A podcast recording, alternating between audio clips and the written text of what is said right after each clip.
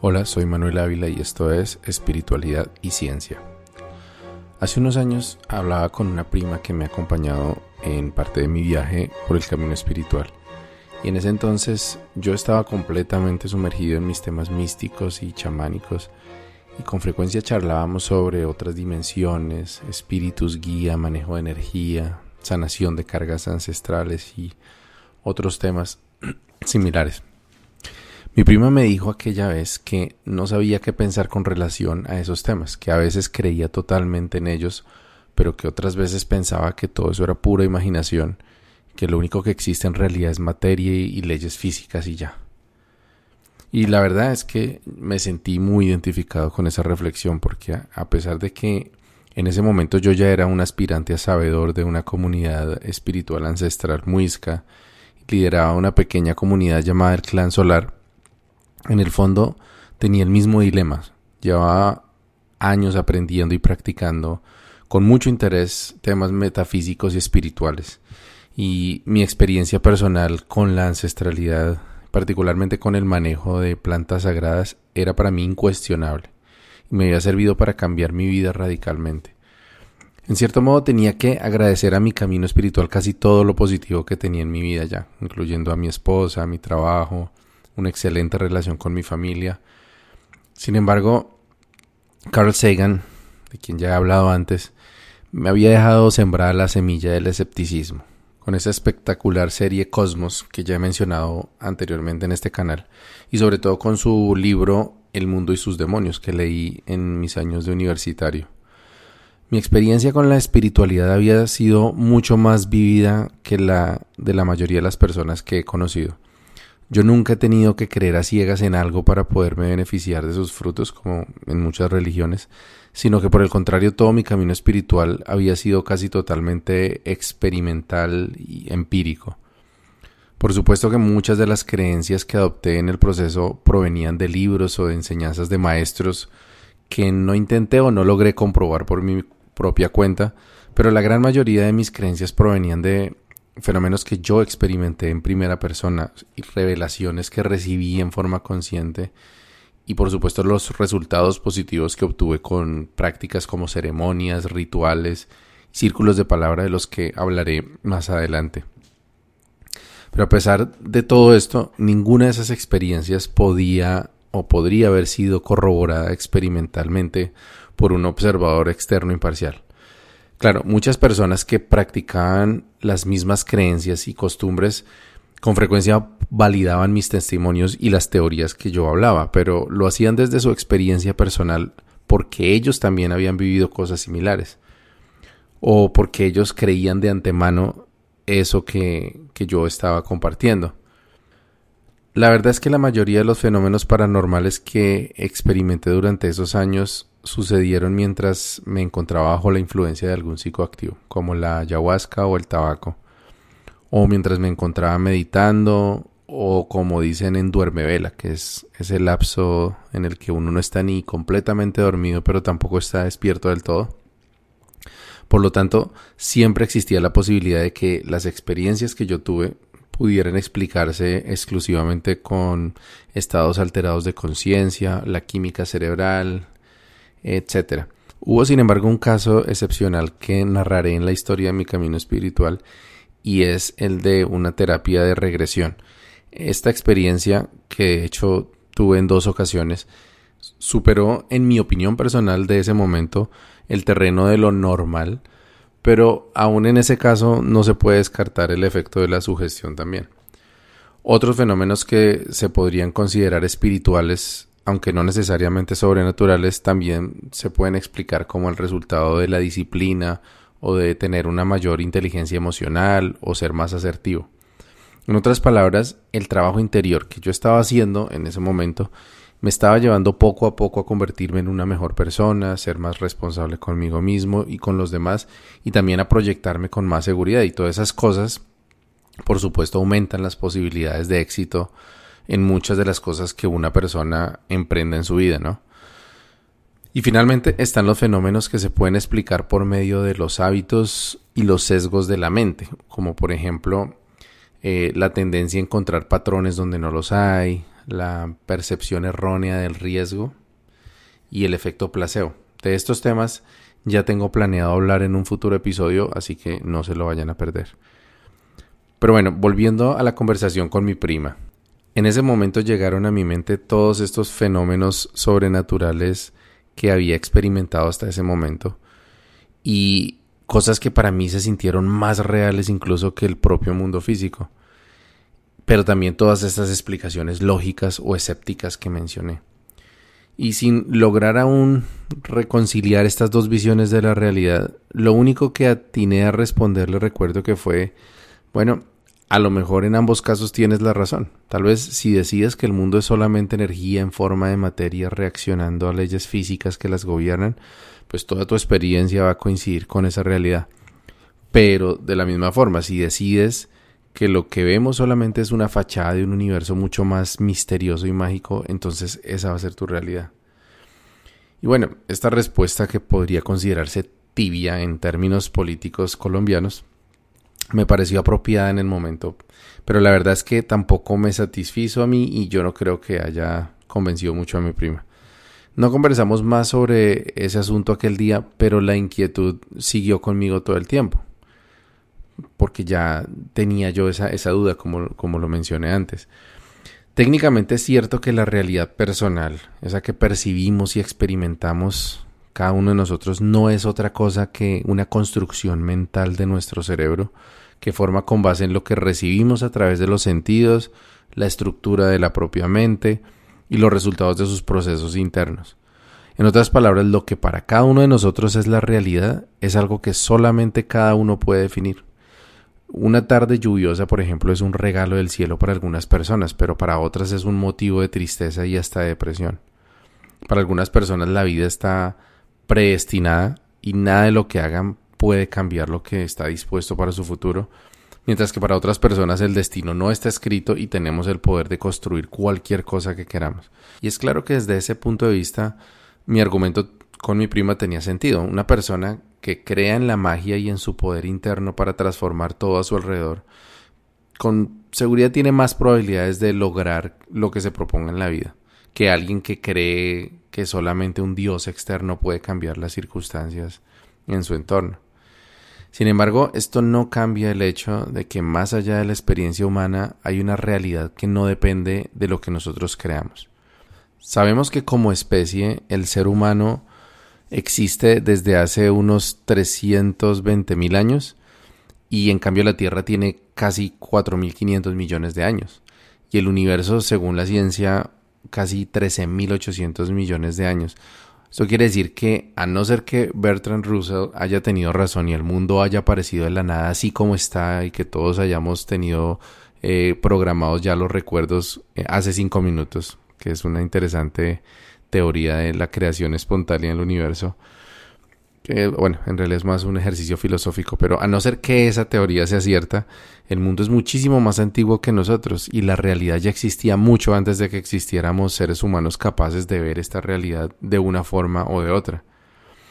Para las comunidades indígenas con las que yo he tenido la oportunidad de compartir, las religiones que he conocido también y los sistemas espirituales que he estudiado, el mundo físico es solamente una partecita de la realidad y los seres humanos no existimos solamente en, forma física, eh, sino que el universo está poblado de toda clase de seres de conciencia superior o inferior que no viven en forma humana.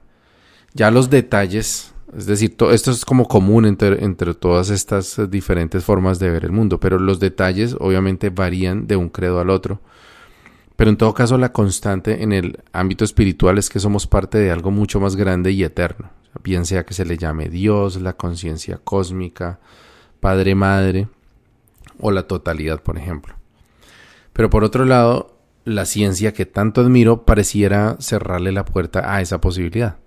Y si bien pocos científicos se aventuran a descartar de tajo la existencia de Dios o de vida después de la muerte, lo cierto es que la mayoría de científicos considera que esas posibilidades son como mínimo remotas y con frecuencia altamente improbables desde el punto de vista de los descubrimientos que ya se han comprobado sobre la naturaleza de la realidad, como por ejemplo la física cuántica, la selección natural, eh, la genética, la bioquímica, etc.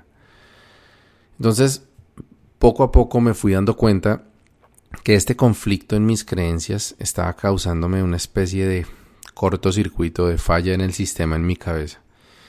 Y cada vez que hablaba en un círculo de saberes, por ejemplo, sobre el hecho de que somos seres espirituales viviendo una experiencia humana y que venimos de las estrellas, que estamos recordando nuestra esencia cósmica para seguir nuestro viaje después de la muerte y llegar algún día a unirnos con el Creador, la verdad me sentía algo incómodo, porque me preguntaba si de verdad yo creía en todo eso, o más bien quería creer en, en todo esto. De hecho, muchas de estas creencias no fueron aprendidas en ninguna parte, sino que las recibí como revelación en, rituales de Yaheb, en los que yo sentí que seres de otras dimensiones me mostraron todas estas cosas, incluso me llevaron a templos astrales donde me mostraban toda esta información, así que yo cómo podía dudar. Y bueno, esta falla en el sistema que describo como este choque de creencias, llegó como a su límite. Hace unos tres años cuando me preparaba para iniciar mi nueva vida aquí en Canadá. Y viví una de las experiencias más difíciles que he experimentado y que fue una crisis de ansiedad que atravesé. Por supuesto que los detalles de esta experiencia los voy a narrar en un relato de mi camino espiritual más adelante, pero de momento eh, basta decir que en ese momento la perspectiva de ser solamente mortales, sujetos como a la frialdad del azar y, destinados al sufrimiento y el olvido me aterrorizaba. Textualmente tenía ataques de pánico de solo pensar que algún día no voy a estar vivo, que también las personas a las que amo, pues la muerte se las va a llevar algún día y que nunca más van a volver a sonreír, a sentir, a amar.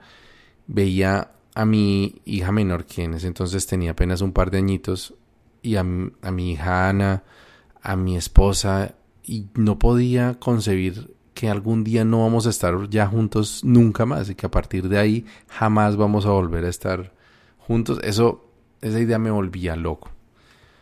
Y hago, bueno, un paréntesis en este momento para ofrecerte disculpas si lo que acabo de decir te ha producido algo de ansiedad también. Pero la buena noticia es que el desenlace para mí fue muy positivo porque eventualmente logré reconciliar esas dos posiciones y encontrar un camino como en el medio para superar esa ansiedad sin tener que apagar el escepticismo y negar la ciencia. Pero bueno, me estoy adelantando un poco acá. En ese momento, mientras atravesaba mi crisis de ansiedad, ya estaba considerando seriamente internarme en una clínica psiquiátrica, porque la verdad no me sentía capaz de seguir adelante con ese pánico constante y teniendo como una visión tan oscura de la vida. Pero en cierto modo veía eso de resolver mi crisis existencial con medicamentos como una derrota a mi sistema de creencias espirituales. Así que decidí darle una oportunidad más a la espiritualidad y acudir a una terapia de liberación con una terapeuta que utiliza una metodología eh, que se llama un curso de milagros. Durante la terapia, María Eugenia, que así se llamaba la o se llama la terapeuta, me escuchó con atención hablar de mis conflictos internos, de ese miedo que estaba sintiendo, de como paranoia que tenía. Y mientras le contaba todo esto, comencé a sentir ese vacío en el pecho que sentía antes de las crisis más fuertes. Entonces, María Eugenia me preguntó, pero ¿por qué sigues cargando ese peso? No tienes que seguir llevándolo sobre tus hombros. Aquí está Jesucristo a tu lado esperando que le entregues esa carga. ¿Quieres hacerlo? Y cuando me preguntó eso, sentí que había dado en el blanco de mi angustia, porque la verdad yo sí quería creer que ahí estaba Jesús a mi lado listo para ayudarme, pero por otra parte sabía que también era muy probable que ese ser no existiera y que fuera simplemente una estrategia de la mente para soltar esas preocupaciones pero pues tampoco quería terminar internado en una clínica psiquiátrica, así que decidí dar el salto de fe y me visualicé en ese momento entregándole mis preocupaciones a ese amigo incondicional al que yo tantas veces he acudido. Me imaginé que lo tomaba de la mano y que, y que Jesús me decía, tranquilo, estoy contigo y todo estará bien. En ese momento no pude contener las lágrimas y lloré como un niño, pero por un buen rato hasta que ya sentí que ese vacío en el pecho que tenía ya no estaba y, la verdad sentí muchísima paz.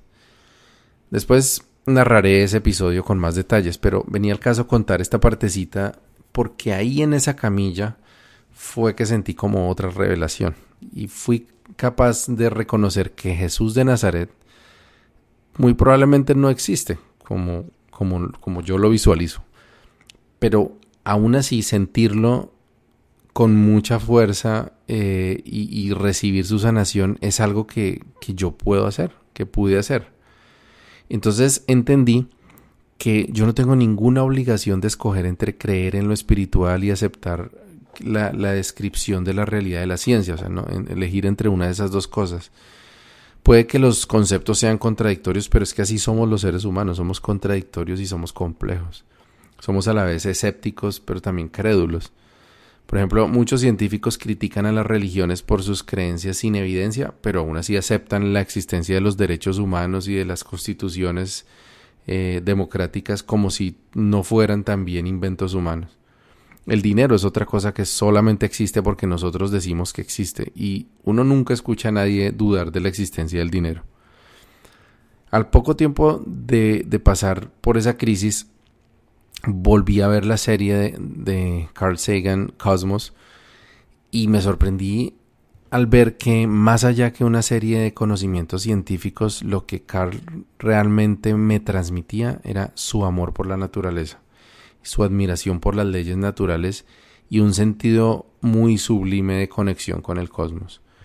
Algunas de las frases más bonitas que recuerdo de esa serie documental son, aquí las voy a compartir con ustedes. En un momento, Carl Sagan decía, el nitrógeno de nuestro ADN, el calcio en nuestros dientes, el hierro en nuestra sangre y el carbón en nuestras tartas de manzana fueron hechos en el interior de estrellas colapsando. Somos polvo de estrellas. Espectacular. Otra frase muy, muy bonita eh, es la siguiente. Decía, ¿qué cosa tan maravillosa es un libro? Es un objeto plano hecho de un árbol con partes flexibles en el que se imprimen garabatos oscuros. Pero le echas una mirada y estás en la mente de otra persona. Tal vez alguien que murió hace miles de años, atravesando milenios, un autor habla clara y silenciosamente dentro de tu cabeza directamente a ti. La escritura es tal vez la mayor de las invenciones humanas. Conectar personas que nunca se conocieron, ciudadanos de épocas distintas, los libros rompen los grilletes del tiempo. Un libro es prueba de que los humanos son capaces de hacer magia. Entonces, ya hablaba de este concepto de magia, ¿no? Y mi frase favorita, que es mucho más corta, dice, somos la manera en que el cosmos se conoce a sí mismo. Entonces, me di cuenta que muchos científicos, de hecho, tienen una fuerte motivación espiritual y a veces incluso mística que es una devoción por las leyes de la naturaleza que les causa en muchos casos un sobrecogimiento similar al que yo he experimentado muchas veces con experiencias místicas. Otra frase que me impactó mucho por, su belleza y profundidad la escuché de Neil deGrasse Tyson, eh, famoso alumno y, pupilo de Carl Sagan, eh, en una conferencia que está, se encuentra en YouTube, de hecho, voy a compartir el link. Y es una conferencia donde un estudiante, muy seguramente cristiano, le preguntó a, a Neil que si fuera a ser ejecutado y tuviera en el último minuto la alternativa de creer en Dios para consolarse y, no sentir que, está a punto de desaparecer para siempre a causa de una injusticia, ¿qué, haría si tomaría esa decisión de, creer en Dios para, para, para sentirse mejor? Entonces Neil pensó un momento y le respondió, solicitaría que mi cuerpo en la muerte fuera enterrado, no incinerado, para que el contenido de energía almacenado dentro de mi cuerpo regrese a la tierra, de modo que la flora y la fauna puedan alimentarse de él, tal como yo me he alimentado de la flora y la fauna durante mi vida. Es que, si lo pensamos un momento, la necesidad humana de creer en la vida más allá de la muerte es eminentemente egoísta. Quiero vivir para siempre porque mi vida es lo más importante que tengo. Pero la frase de Neil, que quién sabe si reflejará la realidad, porque pues en una situación tan extrema, quién sabe si haya tiempo para tanto altruismo, pero al menos a mí me resulta muy inspiradora, porque le da a la muerte una dimensión que muchas veces olvidamos, y es que se trata de un retorno al origen, devolver con gratitud lo que hemos tomado prestado. Entonces, queda claro que la verdadera espiritualidad no necesariamente está relacionada con creencias sin fundamento, sino que, como la definimos en el episodio sobre la ciencia de la espiritualidad, se basa en dar un sentido de trascendencia y de conexión con algo superior a la vida. Esto lo comprendí mucho mejor hace poco cuando leí sobre el naturalismo poético de Jean Carroll, porque me parece que describe esta cosmovisión de una forma muy clara. Lo que nos dice el naturalismo poético es que solo existe una realidad, la naturaleza, y está dominada por leyes naturales y que por lo tanto no existen dioses, ni espíritus, ni fenómenos sobrenaturales. Esta sería la parte naturalista. Lo poético, sin embargo, se deriva de que hay muchas formas de comprender, describir y hablar de esa realidad. Sin embargo, Carroll dice que estas formas de lenguaje no se deben subestimar y que si alguna forma de hablar o de uno de estos lenguajes en particular resulta ser suficientemente preciso y útil, entonces los elementos de ese vocabulario merecen ser llamados reales. Miren qué interesante, que le esté un científico adjudicando un sentido de realidad a unas formaciones lingüísticas que creamos para comprender la realidad. En otras palabras, para un naturalista poético, la naturaleza solamente puede estudiarse a través de fenómenos naturales objetivos y comprobables, pero una vez que hemos comprendido esos fenómenos, podemos crear historias que les den significado y que les den orden. En, un episodio anterior hablaba sobre la relación entre física, química y biología, donde explicaba que la química emerge de la física cuando ésta se hace suficientemente compleja y que cuando la química se hace muy compleja emerge la biología. Pero en realidad no ha nacido nada nuevo. La palabra emerger no quiere decir eh, ni siquiera surgir. Es en, este caso, por ejemplo, la biología simplemente es una forma más fácil y más lógica para que podamos entender la química en los seres vivos. Y la química es una forma simplificada de comprender la física de átomos y moléculas que interactúan. También habíamos usado en otro episodio el ejemplo de un computador, si lo recuerdan, o más bien de redes de computadores para asimilarlo a lo que sería el cerebro. Y decíamos que en tal caso, la mente humana vendría a ser el software o el sistema operativo que corre sobre el sistema cerebral. Pues bien, hoy estamos dándole otra puntada a ese tejido. El sistema operativo de la mente corre un software que se llama espiritualidad. Y ese software nos da todo un nuevo lenguaje para comprender el mundo. Es como cuando en el pasado los computadores se manejaban con comandos del teclado la pantalla era negra y las letras con letras naranjas o verdes. Pero todo estaba ahí, los archivos, las hojas de cálculo, los documentos, inclusive algunos juegos. Pero todo era oscuro, todo era difícil de entender y para muchos era también aburrido. Entonces se crearon las interfaces gráficas como Macintosh o Windows y todo se volvió colorido, intuitivo, agradable. Pues así es la espiritualidad basada en la ciencia. Podemos elegir no ver a Dios como un señor de barba que pide sacrificios y adoraciones, sino como el origen de la conciencia y de todo lo que existe en el universo, el conjunto de las leyes cósmicas que gobiernan todo lo que hay y que mantienen el balance de la realidad para que seamos algo en lugar de nada. También podemos elegir ver al sol y a la tierra no como una bola de fuego y una roca gigante cubierta de agua, sino como lo que son también, el origen de la vida en la tierra y fuente de energía de todo lo viviente, que fecunda la tierra para que ella nos permita nacer, nos alimente, nos sostenga y nos reciba de regreso a la hora de nuestra muerte. Podemos, si queremos, llamarlos Padre y Madre.